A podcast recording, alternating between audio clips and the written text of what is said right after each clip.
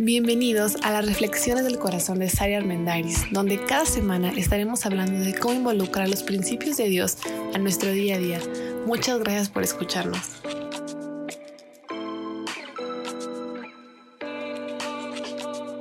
Hola, soy Sara Armendariz. Gracias por escucharnos. Bienvenidos. Bienvenido a este nuevo episodio. Estamos hablando de la comunicación. El objetivo de comunicarnos no nada más es transmitir un mensaje es sobreponernos, trascender a los conflictos de todos los días, a los malos entendidos, a esas conversaciones difíciles, retadoras que a veces hasta evitamos porque no sabemos cómo llevarlas con todas las personas con las que pues nos relacionamos. Para lograr eso necesitamos vencer muchos de los malos hábitos muy tóxicos que tenemos a la hora de comunicarnos. Y, quiero decir específicamente la palabra comunicarnos, porque no nada más es a la hora de hablar. Muchas veces nos equivocamos también cuando no hablamos lo suficiente y cuando no expresamos lo que tenemos que hacer en el momento correcto. Entonces, la palabra comunicación es correcta porque es todo este proceso de transmitir un mensaje, pero que llegue de la forma correcta a la persona correcta en el momento adecuado y sobre todo que nos genere un acuerdo en el que todos ganemos. Ese es el objetivo ideal. Pero hay muchas cosas que tenemos muy arraigadas que nos impiden llegar a él. Sin embargo, hoy quiero platicar de manera muy concreta dos errores comunes que cometemos la gran mayoría y cómo convertirlos en aciertos. Pero antes de hacer eso, quiero leerles un consejo que da el apóstol San Pedro en su primer carta. Dice así, si quieres disfrutar de la vida y ver muchos días felices, refrena tu lengua de hablar el mal y tus labios de decir mentiras. Apártate del mal y haz el bien. Busca la paz y esfuérzate por mantenerla. Me parece la mejor manera de empezar a dar un consejo sobre cómo llevar un muy buen proceso de comunicación. Si quieres disfrutar tu vida, en pareja, con tus hijos, con tus amigos, con tu familia, si quieres ver muchos días felices, pues vas a tener que aprender a controlar tu lengua, a refrenarla del mal, de las mentiras, de la egolatría, del egocentrismo, apartarte de lo malo y hacer lo que es correcto, hacer lo que les conviene a todos, buscar por siempre la paz. Y me encanta cuando cierra diciendo esforzarte por mantenerla, porque no es fácil. El primer gran error que todos hemos cometido a la hora de comunicarnos es que la verdad es que no somos buenos para escuchar. Creemos que las personas que son pues un poco más calladas, que son introvertidas o que no hablan, son muy buenos para escuchar por el hecho de que no interrumpen y están calladas mientras nosotros hablamos. Pero no significa que el hecho de que una persona guarde silencio mientras aparentemente escucha esté realmente escuchando. De hecho, el término correcto es escucha activa, en el sentido de que no nada más es dejo de hablar para escucharte, dejo de hablar, pero concentro mi mente, pero me enfoco. ¿Cuál es el error común? Y quiero ampliar un poquito más este concepto. Cuando estamos muy clavados en nuestro propio punto de vista, que inmediatamente que le decimos al otro, bueno, dime tu punto, pero tú estás clavado en lo tuyo, que se te hace tan difícil pensar que lo que el otro te está diciendo tiene algo de verdad. O sea, estás tan enfocado en que lo único verdadero, real, razonable, eres tú, que aunque el otro hable, se explique, lo diga con un gran denuedo y sea muy elocuente al hablar, no te va a convencer porque de verdad en tu mente estás pensando que solamente tú tienes la razón, aunque no lo expreses. Pero si tienes eso ya en tu mente, pues entonces vas a bloquear el proceso. Cuando el otro está hablando y estás pensando en otra cosa tan sencilla como la comida, como que tienes hambre, como que te faltó hacer algo, como que te acabas de acordar que no checaste X cosa, como que estará pasando en Instagram, no sé, cualquier pensamiento, de lo más tonto que sea, pero que llegue e inunda tu mente. Y el problema no es que los pensamientos lleguen a tu mente, el problema es que decidimos quedarnos ahí mientras la otra persona está hablando, mientras la otra persona nos está diciendo algo que es importante, porque este tipo de conversaciones son conversaciones acerca de resolver conflictos, acerca de llegar a acuerdos.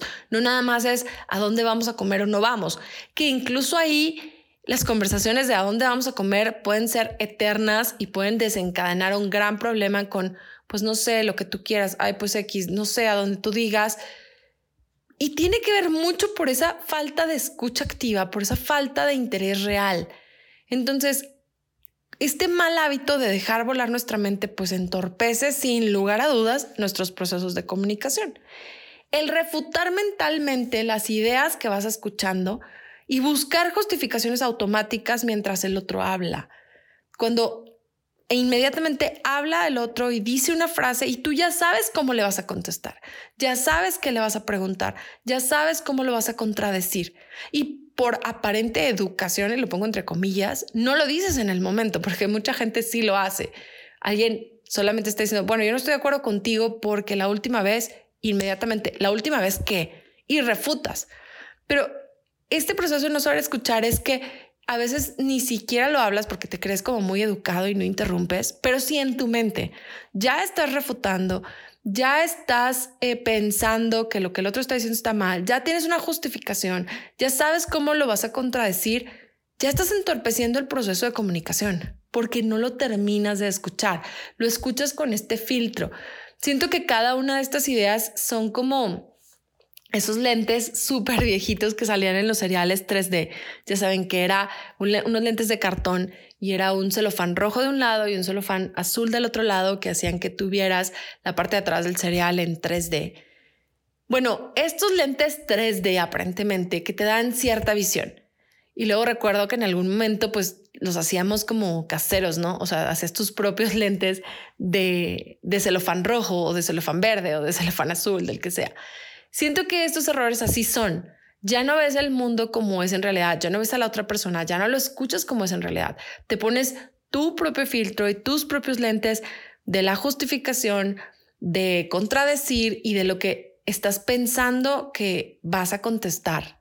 Aunque por fuera aparente ser la persona más educada del mundo y no estés interrumpiendo. El no ser capaces de tratar de entender las emociones, los sentimientos, las circunstancias, los pensamientos, el contexto de la versión de la otra persona, porque todos tenemos derecho a réplica, todos tenemos derecho a ser escuchados de manera integral, Decíamos en el último episodio que la comunicación no nada más son las palabras, la comunicación no verbal es la más importante y es lo que más se transmite, la forma, el timbre, si se te corta la voz, si tienes ganas de llorar, cómo, cuál es tu mirada, si estás enfocada en un punto, si estás viendo otro lado. Pero a veces estamos tan perdidos y no le damos valor a esto que cuando parece que estamos escuchando, la verdad es que no entendemos más allá de las palabras y solo escuchamos las palabras, pero no nos ponemos a pensar en la mirada, en la forma, en la posición, en el momento en el que me lo está diciendo. Si tal vez me está diciendo algo y bajó un poco la voz porque es algo importante, porque no quiere que nadie escuche y la persona hace un esfuerzo para bajar la voz y tú, ¿qué? O sea, eh, a ver, habla fuerte porque no te entiendo. Oye, pero tal vez el hecho de que te baje la voz es porque te quiere decir, quiero decir algo importante, no quiero que alguien más escuche. Esta falta de inteligencia emocional en no escuchar de manera integral lo que el otro nos quiere decir, saben, todos estos pequeños errores son falta de compasión, falta de amor y falta de misericordia por las demás personas con mucha facilidad decimos que amamos al otro, por mucha facilidad decimos que amamos a nuestros hijos, que amamos a nuestros papás, que amamos a nuestro cónyuge, que si no los amáramos no estaríamos ahí.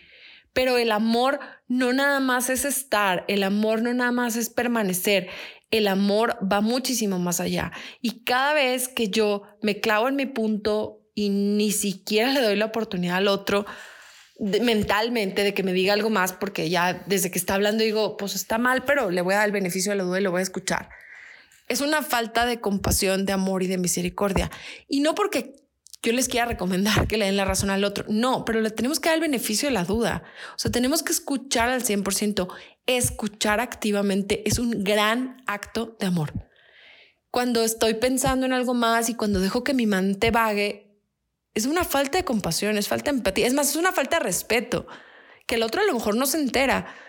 Pero si yo digo amar y si yo digo que quiero trascender y que quiero que mi matrimonio dure y constantemente le doy ese autopermiso a mi mente de volar, pues entonces no estoy amando real. Si cada vez que estoy escuchando estoy refutando las ideas, las estoy autojustificando, estoy pensando cómo contradecir, no estoy amando, no estoy siendo compasivo, no estoy siendo empático. Y bueno, si no escucho de manera integral lo verbal y lo no verbal, pues entonces tampoco estoy viviendo al 100% este concepto de amor y de respeto en el que la gran mayoría pues decimos que se van a nuestras relaciones, porque creo que la gran mayoría al menos podríamos como que alardear un poco, decir, bueno, el respeto es lo más importante, es como un valor universal, ¿no? O sea, todos esperamos ser tratados y tratar con respeto, todos esperamos que en una relación al menos de pareja, de con tus hijos, con tus papás, pues haya amor y haya está amor recíproco. Pero si caemos en estos errores, no nos estamos dando cuenta que no estamos amando, no estamos siendo respetuosos y que creen, no estamos controlando ni nuestra lengua, ni nuestros labios, ni nuestra mente. Y estamos encaminándonos a evitar llegar a buenas soluciones y estamos encaminándonos a generar conflictos todavía más grandes. ¿Cómo lo corregimos? El acierto es la presencia emocional. Es la presencia completa, de manera integral. O sea, es tu mente, tu presencia física y tus palabras se van a encaminar hacia la otra persona. Es ser amable y, y, considerado intencionalmente, no porque te nazca, no porque tengas ganas, porque la verdad es que por mucho que ames a alguien, lo que dice no siempre nos encanta. Pero es un decidir ser amable y considerado y respetuoso intencionalmente desde mi mente.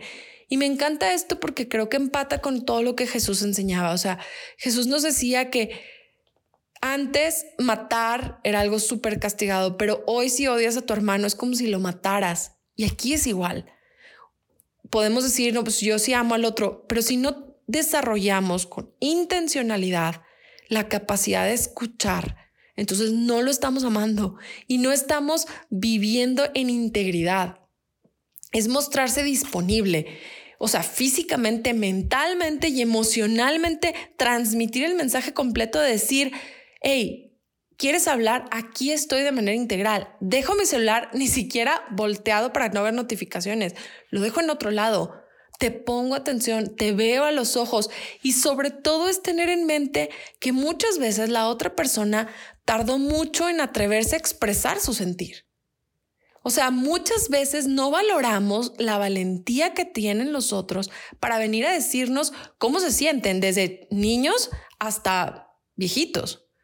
¿Cómo se sentirá un papá de la tercera edad, ya grande, que tiene que decirle algo importante a sus hijos adultos y que no sabe ni cómo decírselo? Y con luego, con toda la desfachatez, volteamos y, bueno, ya dime, ¿qué quieres decir? Oye, calma. O sea, es hacer una pausa y decir, ¿qué le tomó a la otra persona venir a decirme lo que me está diciendo? Y le voy a dar valor. Repito, no significa que le voy a dar la razón. En ningún momento estamos hablando de dar la razón. Estamos hablando de mostrar la disponibilidad emocional, física y mental. La forma de corregir esto y de convertir todos estos errores en aciertos es permanecer presente intencionalmente, evitar que nuestra mente divague y se vaya la conversación y se va, la regresas, pero tú la regresas intencionalmente. Y qué padre sería hacer todo esto sin tener que echárselo al otro en cara, ¿va? O sea, sin tener que decir, bueno, no sé si tú te has dado cuenta, pero yo hoy he más presente que nunca. Antes divagaba, hoy no estoy divagando. No, no lo tienes que presumir, no tienes que estar alardeando. Esto se va a notar, va a ser evidente, porque entonces la conversación va a fluir mejor. Es estar dispuesto a sentir incomodidad. Incomodidad de escuchar cosas que tal vez no te gustan, que no quieres escuchar, que no son de tu agrado, con las que no estás de acuerdo. Pero díganme, ¿quién está de acuerdo el 100% del tiempo? Ni los mejores amigos, ni las personas que más se pueden amar. Nadie está de acuerdo con el otro al 100%. Pero es este, ya no soy yo lo más importante, ya no es mi ego lo que vale, ya no es el querer desde mi mente ganar y convencerte, sino pensar que quiero escucharte, quiero de verdad conocerte, quiero saber quién eres, quiero callarme para no interrumpirte, quiero estar concentrado en este momento. Este es un ejercicio que toma tiempo, que no es fácil, pero que nos puede dejar grandes dividendos. Y el segundo error que cometemos con mucha frecuencia es que no distinguimos entre nuestros sentimientos y los de la otra persona, porque estamos tan enfocados en querer refutar en nuestra mente que simplemente creemos que lo tenemos que convencer de algo. No distinguimos entre mi opinión y la opinión del otro. Pensamos que él y yo debemos de pensar igual, debemos de hacer lo mismo y si me ama debe estar conectado conmigo y en el mismo canal que yo. Yo puedo determinar la forma en que el otro se comporta o en lo que el otro va a decir. Y cometemos errores como es que necesitas cambiar, es que hace tanto tiempo que no, es que hace tanto tiempo que no te tomas el tiempo de cenar conmigo, de ponerme atención, de escuchar lo que te quiero decir. Es obligar sin querer, querer obligar con nuestras palabras al otro de lo que ya habíamos pensado en nuestra mente. Creer que yo tengo el control sobre las demás personas empieza en la mente, que fue el error número uno, y el error número dos es verbalizar que quiero tener el control de cómo piensas, de qué haces y qué decides. Y perdón, pero no tenemos ese control, o sea, es que nadie lo tiene. ¿Cómo lo convierto a un acierto? ¿Cómo lo contrapunteo? Necesitamos hablar claro entre acerca de el yo y el tú, o sea, evitar poner al otro a la defensiva tratándolo de controlar. Ser humildes, hablar desde nuestras necesidades, no hablar desde las necesidades del otro. ¿Cómo lo contrarresto? Yo necesito que tú me escuches. Yo necesito que tú cambies esto. Yo necesito que lleguemos a un acuerdo. Es súper diferente decirle a alguien, yo necesito que me escuches de verdad a necesitas escucharme ahorita. Yo me imagino la mente del otro diciendo, necesito? O sea, ¿desde cuándo tú sabes qué necesito y qué no necesito? ¿Desde cuándo tú dices qué quiero y qué no quiero? Y aunque tenemos muy buenas ideas y estoy segura que todos los que escuchamos este podcast somos los buenos de la historia, pues la verdad es que siempre tendremos algo en qué ceder y en qué cambiar. Yo no puedo decirle a alguien, tú me debes de, tú deberías de hacer, tú necesitas porque es ofensivo, porque es controlador y porque es ególatra. En cambio, lo puedo contrarrestar diciendo, me gustaría que nos tomáramos un tiempo a solas una hora a la semana. Me gustaría que agendáramos dos horas la próxima semana para tener una conversación súper importante. Me gustaría que te involucraras más en este proceso. Es yo lo quiero, yo lo necesito, yo me hago responsable de mi sentir, de mi emoción y de lo que estoy sintiendo y de lo que quiero. Y al otro decidirá si lo hace o si no lo hace. Aquí escondemos muchas veces el victimismo sin darnos cuenta. Aquí solemos meter un poco el, bueno, pues tú deberías de, no sé si te has dado cuenta de lo olvidada que me tienes, de la poca atención que me pones, de que no me escuchas. Necesito que dejes el celular, necesito que dejes esos amigos. Híjole, no, no nos damos cuenta, y creo que no lo hacemos muchas veces en mala onda, pero no nos damos cuenta que sin creer se nos sale ahí una venilla de controlar, de exigir esperar que el otro mejore sus procesos de comunicación para entonces nosotros actuar, pues es la excusa del millón, o sea, es la excusa para no hacer nada. Aquí, y hemos aprendido a lo largo de varios episodios, cada quien es responsable de su mente, de sus palabras y de sus acciones. Por eso empezamos hablando de que primero tengo que aprender a escuchar, a controlar mi mente, a mantenerla centrada, a ser intencional, a ser consistente y a vivir de manera íntegra, para que entonces las primeras palabras que vayan saliendo de mi boca vayan encaminadas al mismo punto. No van encaminadas a te quiero obligar, a necesito, eh, perdón, necesitas cambiar, sino a yo quiero, yo pido, yo solicito, yo voy a hablar por mí, yo no puedo hablar por ti. Quiero que hagamos una pausa antes de terminar. Imagínense cómo pueden cambiar nuestras conversaciones si, para empezar, nuestra forma de ver al otro cambia, si los vemos con misericordia, con amor y tomamos todo lo que acabamos de hablar en cuenta. Y número dos, cuando las palabras empiezan a salir de nuestra boca, van dirigidas a mi responsabilidad, a lo que yo quisiera, no a lo que necesitas tú hacer. Y me quedo pensando en dos cosas. La primera es, ¿cómo creen que Jesús era en sus procesos de comunicación? ¿Cómo creen que Jesús escuchaba? Porque todo lo que leo en la Biblia es que Jesús era súper intencional para escuchar. Tenía una escucha activa perfecta, veía el corazón de la gente. Digo, es Dios, ¿no? Y tenía algo especial, pero era muy intencional en escuchar. Y número dos, no sé si dimensionemos el efecto de estos pequeños cambios en nuestra vida diaria. Y entonces, con esto termino. ¿Quieres que tus relaciones interpersonales mejoren? ¿Quieres llegar a un buen acuerdo? ¿Quieres solucionar tus problemas de comunicación? Aquí empieza todo. Busquemos tener presencia emocional y busquemos hablar mucho más claro, hacer una diferencia entre el tú y el yo. Busquemos ser responsables. Y con esta pregunta nos despido. ¿Te vas a ser responsable de tu proceso? o vas a seguir esperando que el otro lo haga, o vas a seguir echando la culpa, o te vas a seguir justificando, te vas a seguir haciendo la víctima. Como siempre les digo, es súper válido a quien lo quiera seguir haciendo, pero entonces no digas que quieres que las cosas mejoren. Si tú quieres que la relación mejore, que tu comunicación mejore, entonces empieza por analizar, por hacer este autoexamen y ver cómo puedes hacer un pequeño cambio tú.